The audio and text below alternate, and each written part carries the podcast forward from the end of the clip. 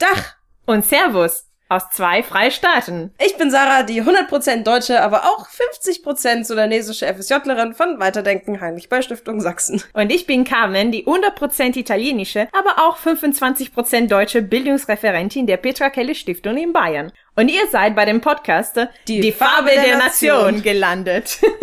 Also, was machen wir hier? Hier reden wir über komplizierte Themen wie Alltagsrassismus, Identität, Heimat und Integration mit einer gewissen Ironie und ganz direkt. Weil schon viele diese Themen betrachten, aber eher über die Integration der anderen reden, als über die eigene Erfahrung. Wir möchten die Perspektive von Menschen mit Migrationshintergrund zeigen und äußern. In einigen Folgen werden wir über unsere eigenen Erfahrungen reden und bei anderen eure Fragen beantworten. So folgt uns in diese ewige Diskussion.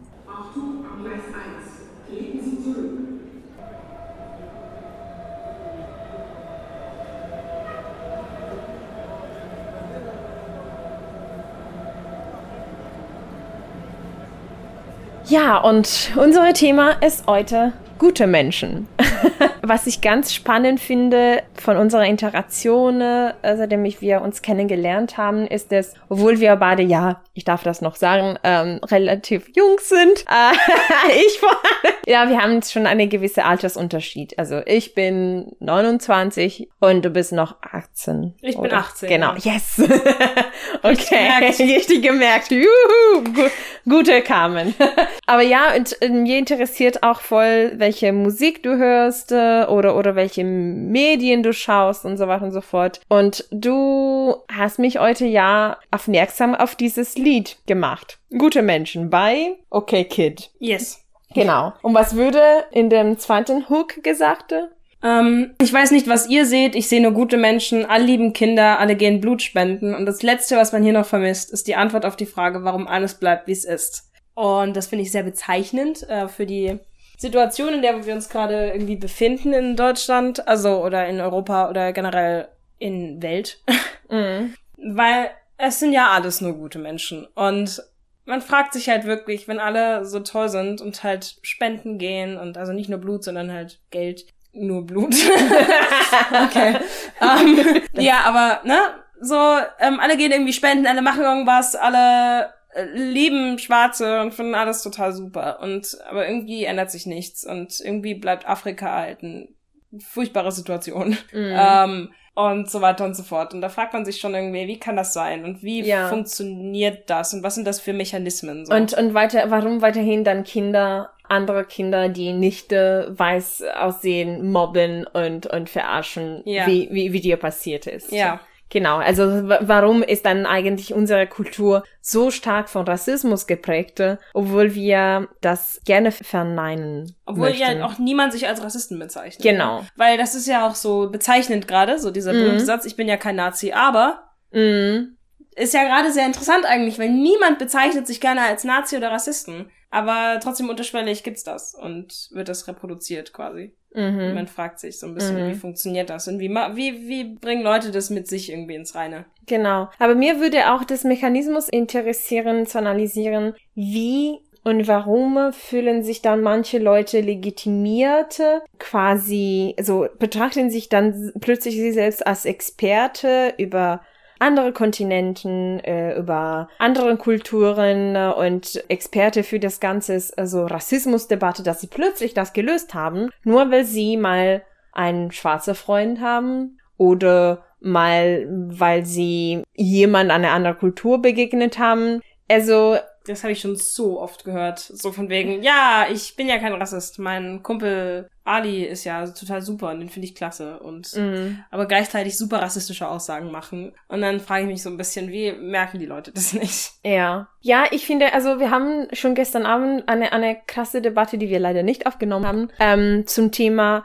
wie kann man Rassismus bekämpfen? Und ich habe immer gesagt, ja, Rassismus bekämpft man, indem man äh, die Leute differenziert sehen kann. Also wenn, sobald du eine Person aus einem anderen Land kennenlernst, dann ist diese Person nicht mehr einfach der Italiener oder der Schwarzafrikaner oder keine Ahnung, der hm, Mexikaner. Er ist dein Nachbarn. Er ist äh, der Freund deiner Tochter und, und so weiter und so fort.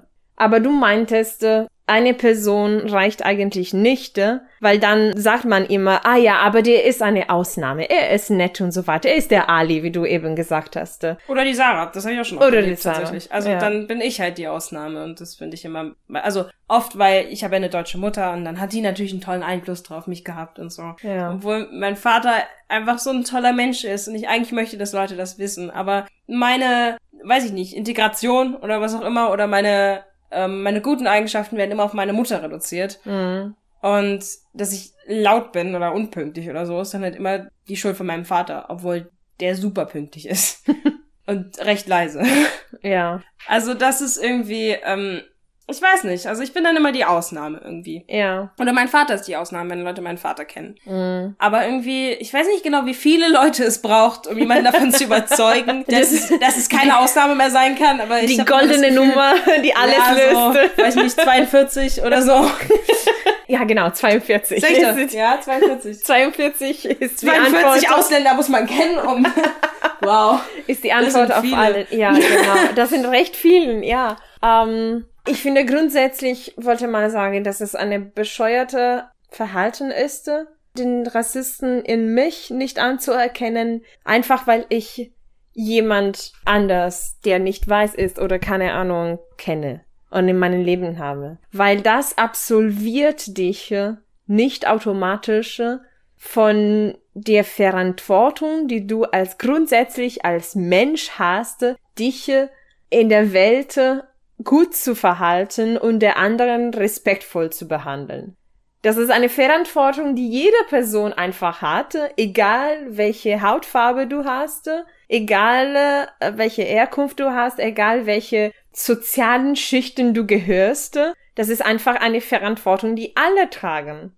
Und wir haben ja schon festgestellt, dass wir ja selbst schon rassistisch sein können. ja, Und es ist einfach wichtig, das zu wissen, dass jeder dazu fähig ist und dass nichts davor schützt und man das einfach wissen muss und erkennen muss, so die, Mhm. weiß ich nicht, rassistische Anflüge, so die jeder, glaube ich, wirklich hat einfach auch. genau. Weil das ist relativ natürlich fürs Gehirn, Vorurteile zu bilden, weil das evolutionär einfacher war, Mhm. als je, jede Sache nochmal neu aufarbeiten zu müssen. Und Ja. deshalb gibt es Vorteile natürlicherweise, aber es ist die Frage, ob wir das wissen und dagegen kämpfen oder nicht. Ja. Aber und ja. klar, es kostet viel Arbeit, aber niemanden hat mal gesagt, dass Leben einfach ist. Ja, das stimmt. das Leben ist sehr, sehr schwer. Ob, Genau. ob Rassist oder nicht. genau. Es ist immer hart. Ich glaube, es ist vermutlich sogar einfacher, wenn man kein Rassist ist. Weil was ich mir auch schon oft überlegt habe, Mhm. es braucht so viel Zeit und Ärger, Rassist zu sein. Ja. Oder? Also man muss sich ja quasi andauernd über Dinge aufregen. Das finde ich Ja. immer so interessant. Also ja. äh, zum Beispiel in Rassist in, in London oder so. Mhm. Äh, Der hat doch, der macht doch quasi nichts anderes, als sich aufzuregen, oder? Also, das ist, ich finde es faszinierend. also, wie viel Energie sogar, die Leute haben müssen. sogar jetzt eine Muslime als Bürgermeister. Oh Gott. Die Armen. Die, genau.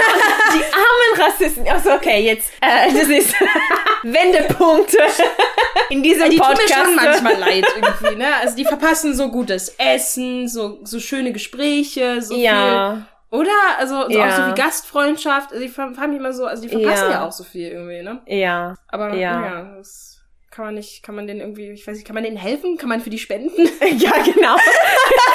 das ist so wie wir unsere Spendenaufrufe, eine neue Krawatte Herr Garland zu schenken. genau, ja. Kann, kann man, kann man für Nazis spenden, so? Ein SOS. Oh, oh, vielleicht zum Thema gute Menschen. Wir können sogar, keine Ahnung, eine Stiftung, einen Verein gründen, um so Nazi zu helfen. Ja, und Rassisten und so. Und Genau, vielleicht genau, genau. So, so Kleiderspende, so von Ja. Regenbogenflaggen und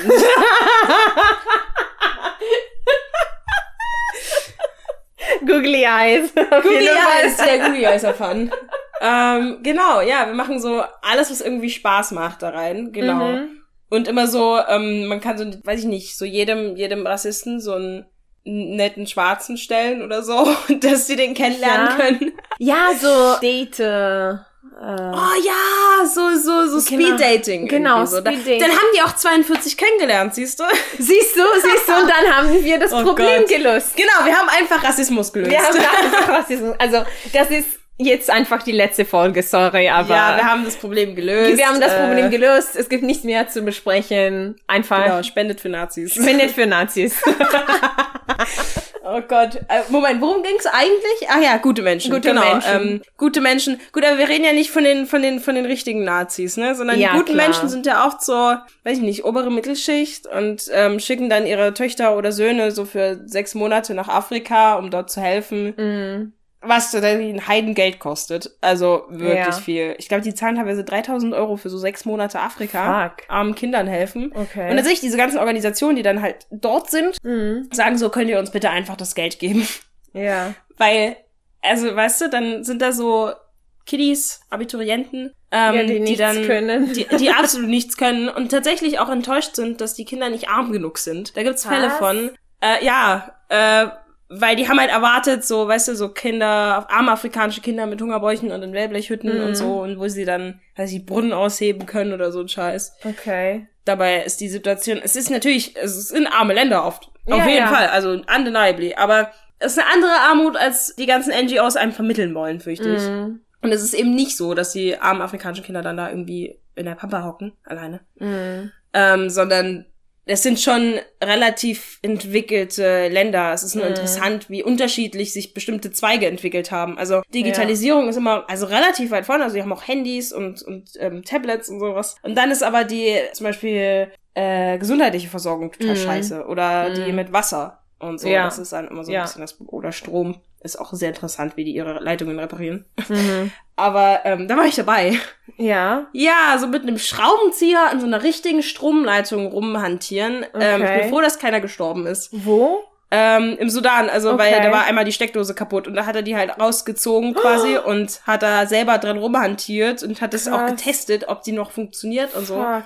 Und ich war Okay. so vollkommen beeindruckt. Und die hat dann auch Ja. wieder funktioniert, aber ich, hab, Ja, ich war so unglaublich froh, dass niemand gestorben ist. Ja, ja, ja, klar. Not macht erfinderisch. Ja, Klar. die sind alle sehr, sehr technisch versiert. Also die haben alle mich gefragt, weil ich tatsächlich Unterricht hatte in Technik, I guess. Ja. Aber ich meine, ich habe nie aufgepasst. Ähm, Okay. aber ja, fand ich interessant. Ähm, Okay, krass. Ja, aber genau, es ist eine andere Armut, als die Leute Mhm. erwarten. Ja. Und wenn die Leute spenden, denken sie auch, da wird irgendwo ein Brunnen ausgehoben oder, ne, also solche Sachen. Was natürlich auch wichtig ist in einigen Ländern. Aber Ja, es ja, ja. ist schwierig. Und vor allem, wohin geht das Geld Mhm. der Spenden, ist auch nochmal eine ganz große Frage tatsächlich. Ja. Also, weil ich weiß zum Beispiel im Sudan wurde ein Flughafen gebaut von Spendengeldern.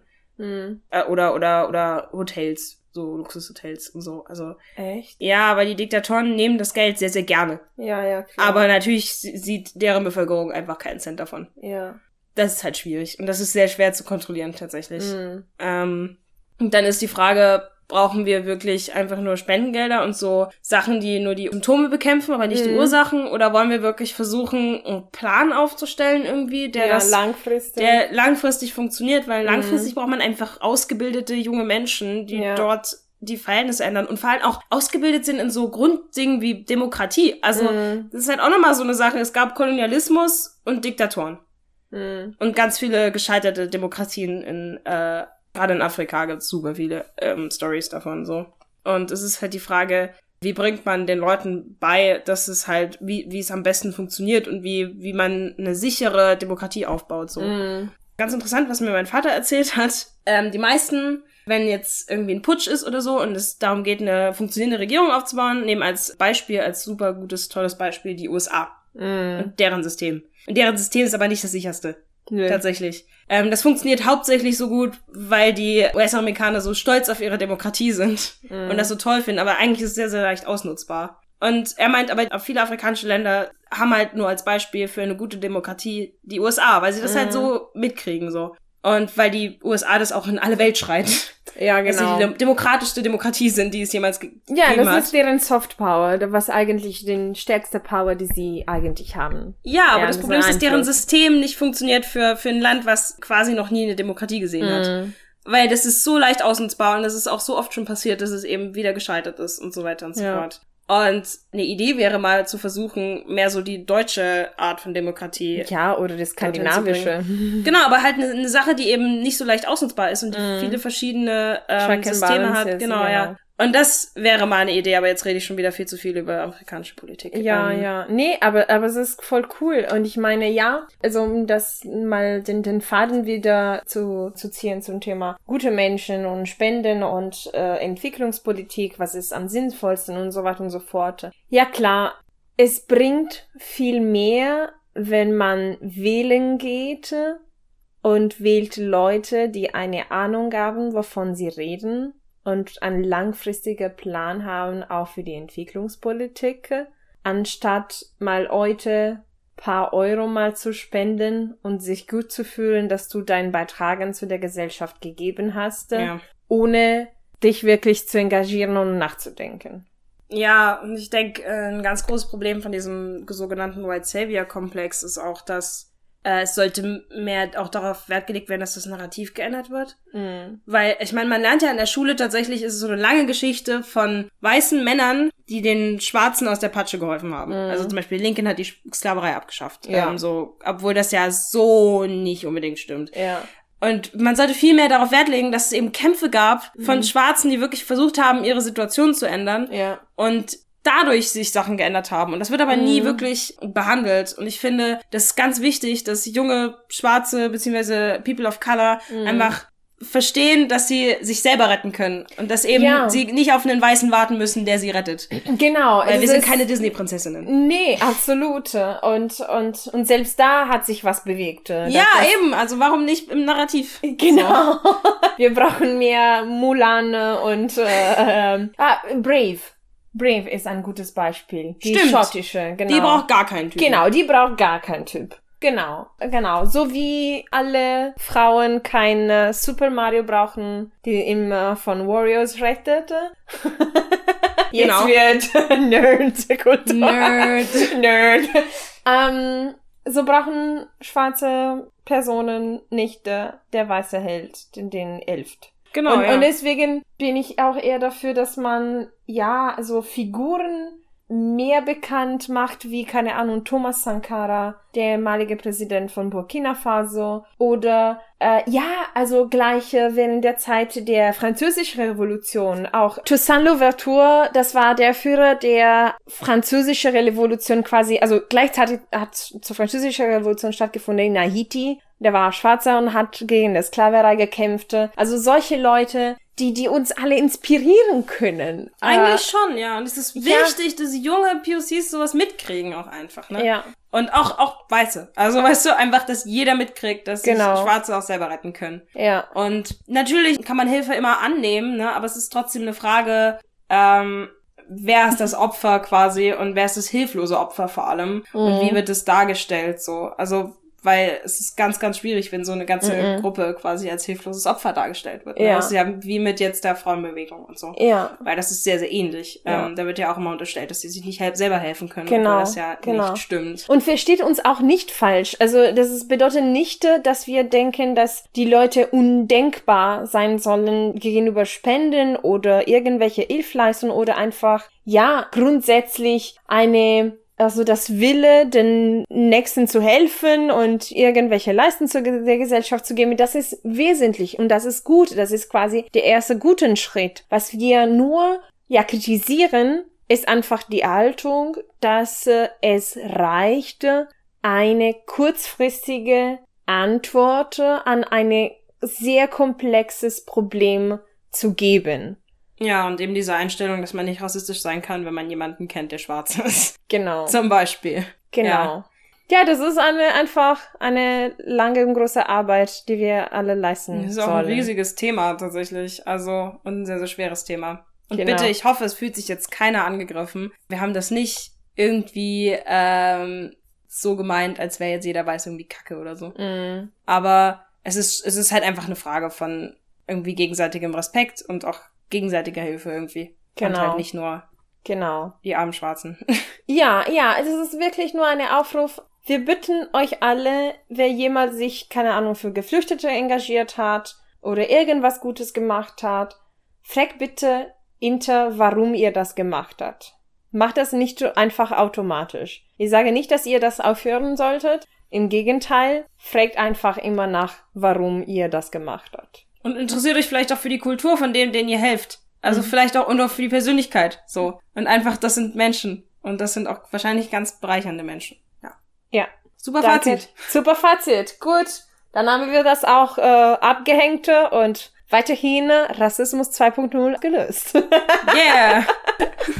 Und das war's für diese Folge. Folgt unsere Gespräche auf Soundcloud, Apple Podcasts oder sonst, wo ihr Informationen über die Petra Kelly Stiftung und Weiterdenken kriegt. Für Kommentare, Fragen und Anregungen, die Hashtags der Wochen sind wie immer FDN, dann Spende für Nazis und Rassismus ist anstrengend.